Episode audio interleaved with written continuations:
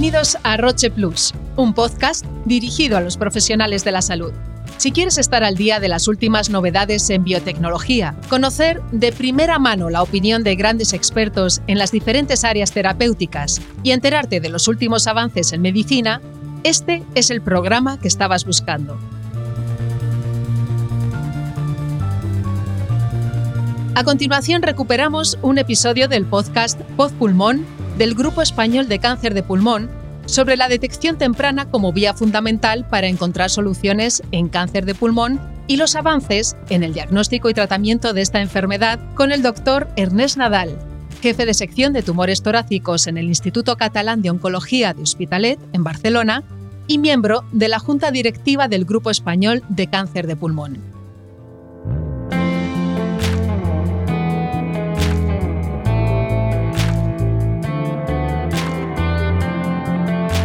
Comenzamos con un dato que nos ha llamado la atención. El diagnóstico en estadios tempranos, cuando todavía puede plantearse el tratamiento quirúrgico, permitiría que las cifras de supervivencia en pacientes a 5 años pudiera llegar a superar el 80%. Sin embargo, en la actualidad, este porcentaje de supervivencia apenas alcanza el 20%. ¿A qué se debe esta cifra? Una de las cosas que ocurre en esta enfermedad es que muchas veces cuando se manifiesta y da síntomas como puede ser tos, dolor o falta de aire, ya la enfermedad se encuentra en una, situación ya de enfermedad más avanzada. Eh, sí que a veces puede ser que se presenten síntomas en las fases iniciales, porque hay una obstrucción de alguna eh, estructura bronquial o porque hay alguna, alguna clínica que, que, de alguna forma da la cara, pero muchas veces cuando, cuando la enfermedad se diagnostica la encontramos ya en una fase eh, bastante avanzada y esto es porque durante tiempo puede ser que la enfermedad esté en una fase muy silente, que no se traduce en ninguna manifestación clínica y esto puede durar a veces un periodo prolongado ¿no? y llega un momento que la enfermedad ya puede escapar del órgano en el que surge, que sería el pulmón, y puede llegar a otros órganos a distancia o bien eh, afectar a estructuras del propio tórax, como serían los ganglios linfáticos o, o la pleura, otras estructuras que, para, que ya sería una metástasis eh, o ganglionar o, dentro del tórax. Y es uno de los problemas que tenemos. Es una enfermedad, el, órgano es un órgano bastante oculto, ¿no? Eh, no es como otras enfermedades en las cuales puede ser muy evidente ¿no? la piel o, o, el pecho, por ejemplo, en el caso del cáncer de mama en las mujeres, pues que puede ser más fácil detectar alguna anomalía. ¿no? Aquí estamos hablando del pulmón y eh, es más difícil que esto eh, sea detectado por el propio paciente. Sí que es importante la concienciación de la, población de que a, veces ¿no? La, aparición de determinados síntomas pues, deben de llevarnos al médico. También comentar que gran parte de los síntomas a veces eh, que, del tórax se confunden con otras enfermedades, ¿no? como serían enfermedades infecciosas, neumonías, el doctor Nadal nos ha explicado que, en la mayoría de los casos, el cáncer de pulmón no produce síntomas hasta que se encuentra avanzado. ¿Qué puede hacerse para evitar que la detección se produzca cuando la enfermedad ya está extendida?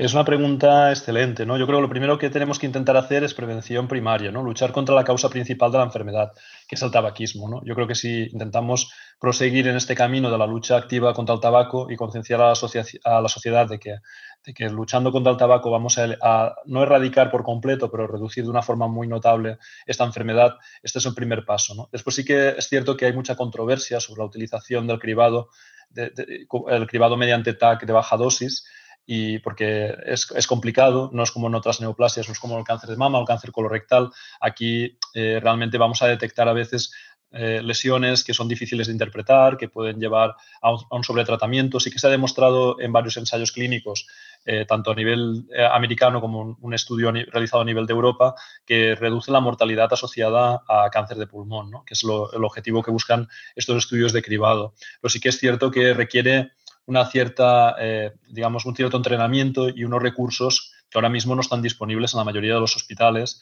Y también es cierto que todavía hay grandes detractores también del, cribado, porque aunque reduce la mortalidad, es cierto que hay que someter a los pacientes pues, a unas exploraciones que, que, que de alguna forma pues, causan una iatrogenia, bien por la radiación, bien porque sometes al paciente a punciones o incluso a cirugías.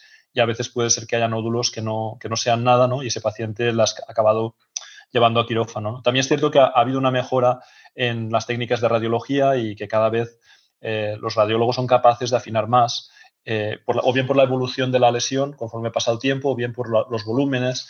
Y, estas aproximaciones desde el punto de vista de cómo son estos nódulos, pues nos pueden dar información y ahorrar algunas intervenciones más invasivas.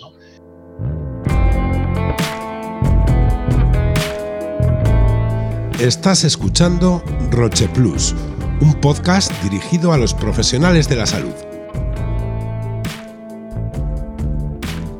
El diagnóstico en cáncer de pulmón es cada vez más preciso gracias a los avances terapéuticos y tecnológicos. A continuación, el doctor Nadal nos explica qué adelantos permitirán detectar los tumores más eficazmente. El futuro del diagnóstico realmente eh, va, a seguir pasando por obtener muestra de tumor. Esto va a ser inevitable. Sí que es cierto que hay herramientas como la biopsia líquida que son de gran utilidad para eh, conseguir información del tumor, sobre todo eh, porque sabemos que los tumores a medida que crecen liberan sustancias, incluso a veces siendo muy pequeños, ya liberan sustancias al torrente circulatorio y estas sustancias, entre ellas, una, una de ellas es eh, los propios ácidos nucleicos del tumor, que están muy diluidos, pero están allí y con las técnicas actuales somos capaces de detectar esta, esta información genética y amplificarla. También es cierto que no todos los tumores liberan material a la sangre. Generalmente, cuanto más confinados estén los tumores en el tórax, más difíciles son, más, difíciles son de, detectar estos, estos materiales en la sangre. A medida que el tumor avanza y disemina y afecta más órganos, y es más fácil obtener esta información. Probablemente la biopsia líquida eh, va a ser una herramienta muy importante en el futuro para conseguir tener información del tumor, en algunos casos en los que a veces es difícil obtener la, biopsia, pero no va a sustituir, yo pienso, en ningún caso a, la biopsia. Al final va, a ser, va, a ser, va a ser siempre necesario tener una representación de las células del tumor, del tumor o bien del tumor primario o de una metástasis, mirarlas bajo el microscopio y ver a, aquel tumor qué, arquitectura tiene, qué características tiene, porque esto es tan importante como la información molecular. Y al final sí que eh, lo que también ha pasado es que con los años las propias técnicas tanto de, punción como de broncoscopia, ¿no? que son las técnicas que utilizamos. La punción sería introducir una aguja en, donde está el tumor, generalmente eh, guiada por un TAC, eh, o bien la broncoscopia, eh, que sería introducir un pequeño, un pequeño tubito por la vía respiratoria y alcanzar donde está la lesión y pinchar el tumor o los ganglios linfáticos afectos por el tumor. Todas estas técnicas han, también evolucionado, ¿no? aunque son invasivas.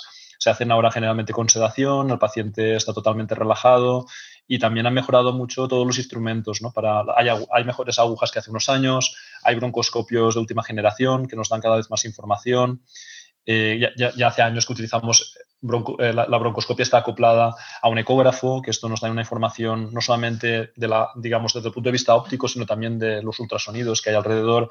Y, esto hace que se puedan obtener muestras más precisas, ¿no? Pero sí que tenemos, siempre tendremos, como comentábamos al principio, esta limitación de que es un órgano menos accesible, ¿no? y, y que hay que ir con cuidado porque a veces las complicaciones a nivel del pulmón tras una exploración, pues una fiebre se convierte en un ingreso, una neumonía, pues broncoscopia, o hay riesgo a veces de, que al traspasar la pleura, pues entre aire en, la pleura, y esto es un neumotórax. Entonces sí que se requieren manos expertas y en aún en las mejores manos a veces puede haber un pequeño porcentaje de complicaciones, pero sí que al final es fundamental obtener este material y, yo creo que, la, que la, biopsia líquida no va a sustituir la biopsia de tejido, mm, pero se van a ir de la mano, ¿no? van, a, van a acompañar una a la otra.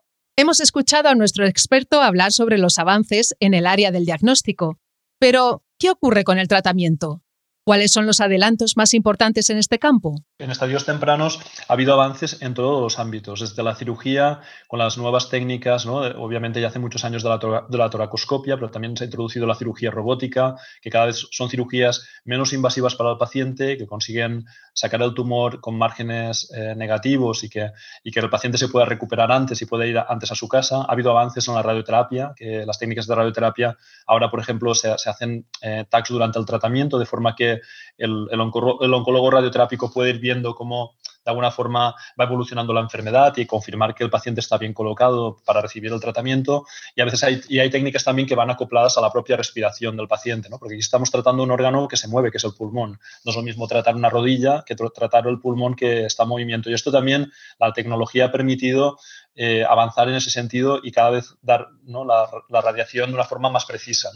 Y después, por último, a lo que nosotros nos dedicamos más en oncología médica, en los estadios precoces, lo que, lo que nos ha pasado es que lo que hemos aprendido en la enfermedad avanzada, sobre todo gracias a la inmunoterapia y a la terapia dirigida, eh, contra alguna diana molecular, lo estamos aplicando eh, también en, enfermedad precoz, ¿no? que sabemos que son tratamientos que han mejorado la supervivencia de los pacientes, que no se pueden curar, pero que viven más tiempo, y, esto lo estamos trasladando a situaciones en las cuales el paciente tiene una enfermedad potencialmente curable. ¿no?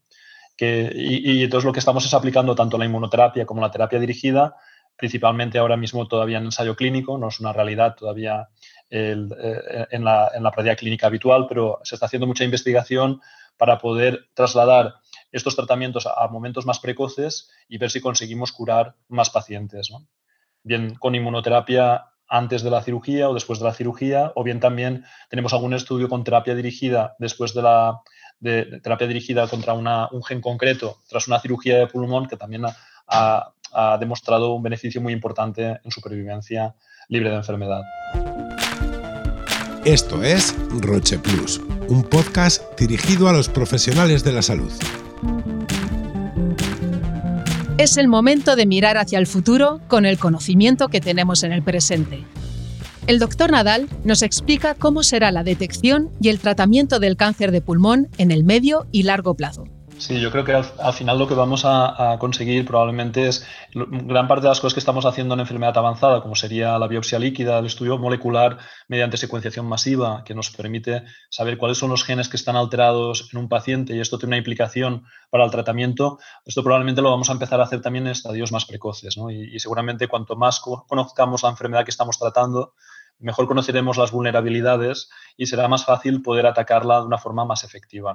También espero que la lucha contra el tabaco no, decaiga y que consigamos eh, reducir progresivamente eh, la, incidencia de esta enfermedad y lo que no tenemos tan claro es si realmente en, nuestro medio se va a implantar en algún momento una estrategia de cribado, ¿no? por lo que comentábamos antes, porque es controvertido, porque hace falta recursos y esto seguramente sí que permitiría detectar pacientes en una fase más precoz. También se está evaluando la biopsia líquida con una estrategia de detección precoz, que sería no solamente... Eh, y, también ah, tiene otra aplicación muy interesante que de momento está más en el ámbito de la investigación, pero sería aprovechar la biopsia líquida después de un tratamiento curativo, como sería la cirugía o una radioterapia, para de alguna forma ver si queda enfermedad eh, circulante en, el paciente que hemos tratado. Y esto se ha visto que esta, esta información molecular en sangre tras una terapia con intención curativa, la persistencia de enfermedad molecular se asocia a, mayor riesgo de recaída, mientras que en los pacientes que conseguimos una negativización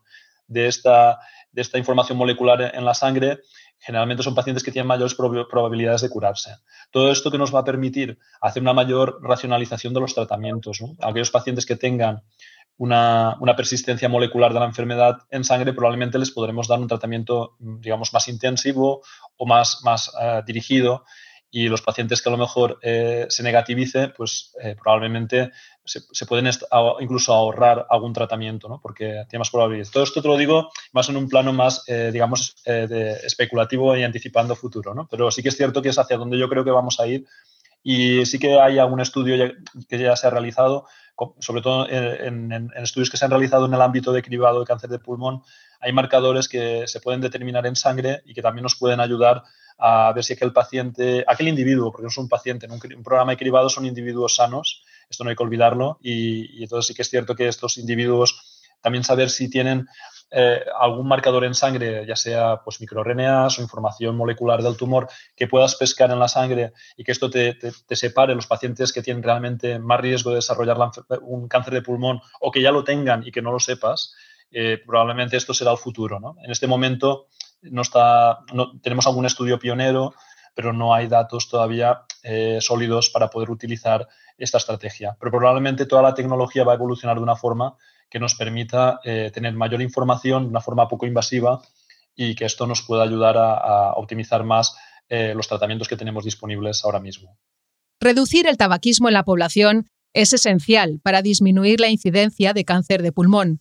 Pero, ¿son realmente efectivas las campañas de prevención? ¿Hasta qué punto estamos concienciados de cómo prevenir esta enfermedad y de cuáles son sus señales de alerta? Escuchamos la opinión de nuestro especialista. Yo creo que falta educación. Yo creo que nos hace falta hacer más campañas educativas.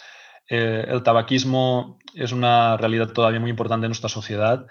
Es difícil de combatir una vez se instaura. Es importante combatir la iniciación en el tabaco en los jóvenes. Nos preocupan mucho las mujeres. También está cambiando la epidemiología del cáncer de pulmón y lo que antes era anécdota ahora se ha, convertido en una realidad y yo creo que no tenemos que bajar la guardia en ningún sentido. Sí que, como bien decías, ha habido campañas dirigidas a la población, o bien contra, eh, ha habido pocas, eh, pero intentar promover estas campañas eh, para seguir luchando contra el tabaquismo, que no solamente causa, cáncer, tenemos no tenemos que olvidar que cáncer de pulmón causa otros cánceres, enfermedades cardiovasculares, y, sí que ahorraríamos muchas muertes si erradicáramos el tabaquismo. Pero por otra parte, también educar a la, a la sociedad de que hay determinados síntomas como una tos persistente, un ahogo inexplicado o un dolor que persiste, que nos deberían de hacer consultar a, médicos, a, menos al médico de cabecera o, a algún médico de referencia para que pueda indagar si aquello merece hacer más pruebas, pues esto podría ser